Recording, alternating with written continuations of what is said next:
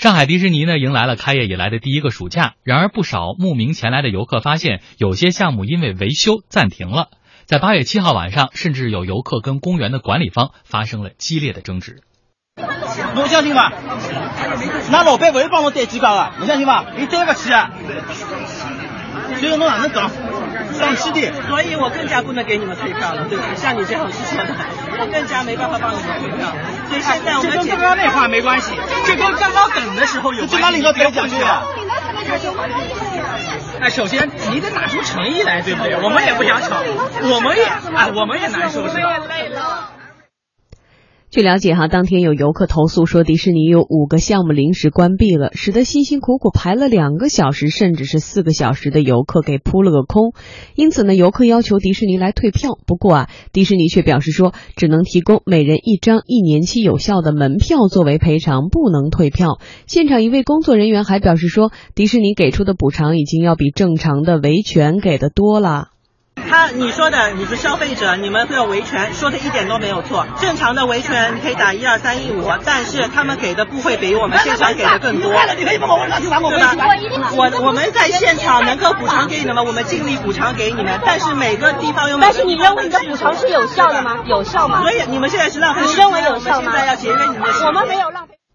记者今天通过网络联系到了两位当时在现场的游客，一位游客告诉记者说，直到最后我们都没有见到高管出来解决问题，听到最多的话也都是都是不合理的，非常的愤怒。另一位游客表示说，自己从早上进入迪士尼来玩，只玩了一个小时的项目，人气很旺的加勒比海盗、雷鸣山漂流，通通检修关闭。令他想不到的是，如果项目有关闭检修的计划，为什么不提前通知，让游客白白的浪费了几个小时时间？而不少投诉的游客呢，都是趁着暑假孩子放假的时候来迪士尼乐园玩的，没有想到居然会有这样的游园体验。对于迪士尼方面的补偿方案，一位甘肃的游客说，下次再来的可能性很低，自己和孩子都太累了，实在耗不起。而让他们最气愤的就是，园方等要检修了，才以广播的形式通知，让排了两到四个小时队的游客，怎么可能心平气和的接受呢？记者今天电话联系迪士尼相关工作人员，对方表示以当天现场的补偿为准，之后将不会有其他补偿。呃，对的，如果他已经补偿过给您了的话，一般都是如果你到现场遇到的一些问题呢，他都会对现场给您做一个补偿的。那这个的话呢，一般他都是现场给您补偿之后呢，一般没有其他的了。这位迪士尼工作人员还表示说，因为设施维修、运营需要，或者是其他不可预见的情况等，会需要暂时关闭部分景点体验。我们的加勒比海盗呢，它每天都会开，然后您说的维护呢，它也只是每天的可能那个时间段刚好是坏了，所以可能需要临时维护一下这样，然后维护好之后就会继续开的。嗯，本来指望着带着孩子去趟迪士尼，然后发个朋友圈炫一下，结果不不，暑期的时候亲子同乐。而且我想说一点的是，我们其实也能够理解，因为现在上海的天气哈，你看北京这两天非常热，闷热的桑拿天儿，可能很多人我们在户外待一会儿都觉得受不了，何况带着孩子，然后舟车劳顿那么大老远，你看甘肃去一趟坐火车要两天啊，坐飞机也要大概三个多小时，所以在这样的情况之下。排了两到四个小时的队，没有提前通知，所以如果这么分析的话，这个责任到底在谁？啊，这个我想就刚才你其实提到了这个事情的一面啊，就从游客的角度来说，确实是他们接受不了，说我这排了队了，到跟前了，说又玩不了，或者说我已经排了一个小时了，然后你告诉我一个小时之后是玩不了的。嗯，这流程上确实从园区来说的话，它是有一个管理的流程方面的一个失误的。我认为这中间一定是存在失误的。嗯啊呃，要么呢就是你的这个叫所谓的这个。呃，事故或者说这种处理机制是有问题的啊，所以导致了游客的这种大量的滞留和他的这个呃呃设施的维修之间，他没有做好一个有一点哈，立冬，因为我们都去过迪士尼，但我们并没有碰到过这样的情况。一般情况好像是说在国外就是。他如果要检修当天，他会提前，或者说当天在这个大家进园之前，是不是就会通知？或者说在你不会排队的情况下，他会贴一个告示告诉你？但是是这样啊，这里面呢，我们要要更全面的来看这个问题，就是因为我们人太多了。一个是对它和这个普通的我们呃中国的迪士尼也好，就是游客量显然是要比在国外的要大，这是一个层面。另外一个可能在夏季这个高峰的期间啊，确实会存在一定的有些设施有一定的安全隐患，那他安排也就出这样的一个临时的检修，也是我觉得是可以理解的。嗯，但是关键的问题就是你在安排出一个临时检修的时候，有没有尽到一个及时的提前量，打出一个提前量，告知给这些游客？我觉得他可能是在这个方面他做的不够周全，嗯，所以出了这样的问题。我觉得园区来说的话，那它当然是这个设施能用起来，那。那皆大欢喜啊，他不会说无故的去停掉某个设施，但是就是其实也是为了大家的安全考虑，方式有问题。对，其实包括这个。暂停检修呢，其实它不是我们传统意义上说的，今天我就确实不开了。它是服务了一部分游客之后，他发现可能因为接待的游客量太大，或者像李总说的，因为天气等原因出现一些问题，他需要做一些临时检修，导致我们今天说的呃，可能排了很多小时队的这些朋友没有办法再去游玩。呃，但是作为一种体验式的这种消费来说，对。这个对于迪士尼的打击是不是会很致命？嗯，对他应该考虑到你，如果说你的很有，因为我看到这报道中好几个项目同时进入这种状态，那我觉得这个确实从迪士尼角度来说，那你这个平时的这个维护工作是不是做的到位了，对吧？比如说你在夜间维护的时候，如果你做的足够好的话，你在白天尽量就不要去干扰到这个顾客的这个体验，对吧？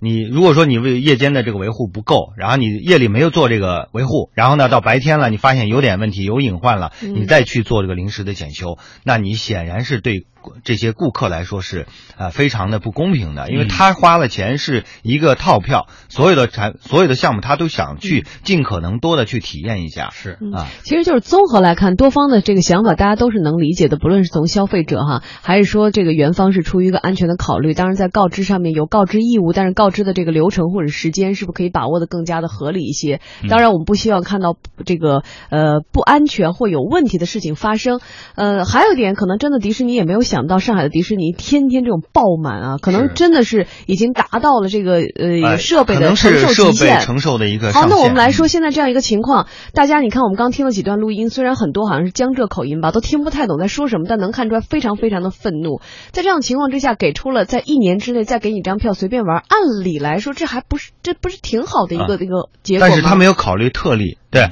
就是比如说从甘肃过去 啊，从比较远的地方过去，那甚至还有一种是可能从国外过来的，对吧？从国外过来，我就在在上海待那么两三天，对，然后那你给我一个一年期，哪怕十年期有效也没用，对吧？来，价值票谁给我报？所以这种特例的 消费的特例的处理机制是不是有欠缺？我觉得这也是迪士尼需要去反思的。要不然就投诉吧。没错，所以这次其实对于迪士尼的游客来说，投诉并不应该成为一件困难的事儿，因为今年五月呢，上海市消费者权权益保护委员会主题乐园办公室正式成立，专业办呢整合了上海迪士尼、尼还有上海欢乐谷等七家上海主题乐园企业，并且邀请了公安。食药监、卫生和特种设备，还有法律等方面的专家来作为主题乐园办公室的专业顾问。主题乐园专业办成立之后，还将在迪士尼的服务区设立两个联络点，直接的受理消费者投诉。不过，游客呢表示说，当天没有注意到公园内的消保委的联络点，更没有听说可以去联络点投诉。旅游专家刘思敏认为，在目前的法律环境之下，跟公园协商是一个比较实用的事儿。受到消费者权益保护法的这么一个保护，发生侵权或者说消费者的利益受到损害的情况下，呃，作为理性的消费者，但首先是跟商家直接进行那个协商，呃，那么求得一个那个最好呢，当当然呢，消费者能够有掌握。那个一些证据啊，就是同时呢，还要对相关的法律非常的了解，这样的话才能跟那个商家进行那个有理有利有节的这么一种维权的这么一种谈判啊，在最大限度的保护自己的利益。所以，我们并不主张就是说一旦发生纠纷就找消费者协会，甚至诉诸法律，因为毕竟诉讼的时间成本、经济成本都非常高，风险也比较大。与此同时呢，迪士尼的热度似乎也在降温。一方面，聚集在迪士尼周边的炒房客几乎消失了。一位中介告诉记者，目前基本上都是以自住为主，房价也下降了不少。呃，迪士尼游乐园的话，差不多也有高峰的时候，高峰的时候差不多两万、两万一，然后到现在一万八、一万九。我们现在都是基本上的自助客，我们成交的是在一百五十万以内的，啊，就是那种小户型的，然后还有就是靠近地铁方便一点的那种房型的。另一方面呢，游客对迪士尼的期待也回归了理性。有游客就抱怨说，朋友啊多买了几张八月份的四百九十九元高峰日上海迪士尼门票，现在呢想在公司里原价卖掉都没有人要。还有人表示说不愿意在近几年去上海迪士尼。一是票价很高，举家出游一次就要花费几千元；第二呢，感觉游客太多了，服务质量跟不上。同等水平条件下，呃，还是更愿意去香港或者是东京的迪士尼。嗯，同时迪士尼门票的销售呢，也不再一票难求了。一位不愿具名的 OTA 企业内部员工透露，在网站上，迪士尼门票的销售情况比较好，但是相比开园时候的疯狂抢票的情形，现在正在逐渐的恢复正常。此外呢，淘宝上一家迪士尼门票销售门店的产品经理也表示，现在每天都能出票。虽然上海迪士尼仍然是热门的旅游目的地，但不能说是很火爆。他解释说呢，作为中国内地第一个迪士尼主题乐园，迪士尼在试运营期间吊足了游客的胃口，所以才会出现开园首日一票难求、井喷爆发的局面。现在游客的新鲜度在减退，人流自然也就分散了。可以理解的是，大家图新鲜，中国的。内地第一家这个迪士尼，所以大家都抢先要去尝个鲜。但是现在随着原来我们说的这个园内的这样一些呃餐饮的价格的高昂，还有今天我们谈到这种体验，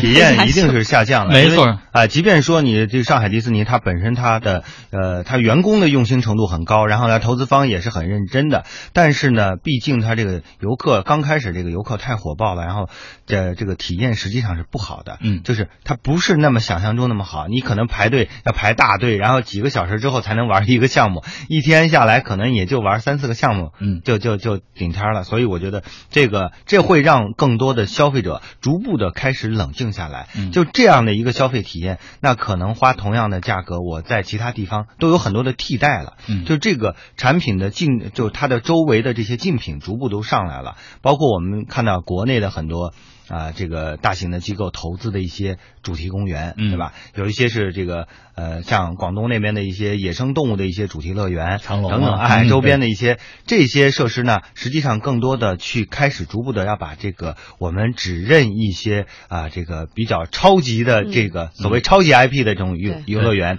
都被分流了。所以说到这儿，立栋，你觉得到底现在是我们因为去？追求这种品牌哈，迪士尼的品牌，还是说，其实，在我们的生活当中，确实这种大型综合的游乐设施，还是嗯没有办法很好的满足大家的这种需求。呃，我想啊，从这个消费升级的这个需求来看的话，呃呃，人们越来越多的去追求一个更好的一个体验了。嗯，呃，像以前呢说。说这个低层次的这种游游乐园、主题公园，实际上在中国并不缺。嗯啊，比如说各种这个造一个假的金字塔、假的狮身人面像的这样的这种公园太多了。我甚至在很多的县城里都看到一些这种主题乐园，但是没人去，为什么呢？大家已经觉得那种太低级了，它没什么可玩的，啊，没什么太多没有交流，没有互动，然后没有个所谓的大 IP 或者是一个故事构架作为一个代入感。的这个体验上是不好的，所以。所以呢，现在我们看到的更多的都是通过竞争，呃，脱颖而出的一些好的精品的一些项目。嗯，所以我想这些项目对于呃中国消费者来说，我觉得还是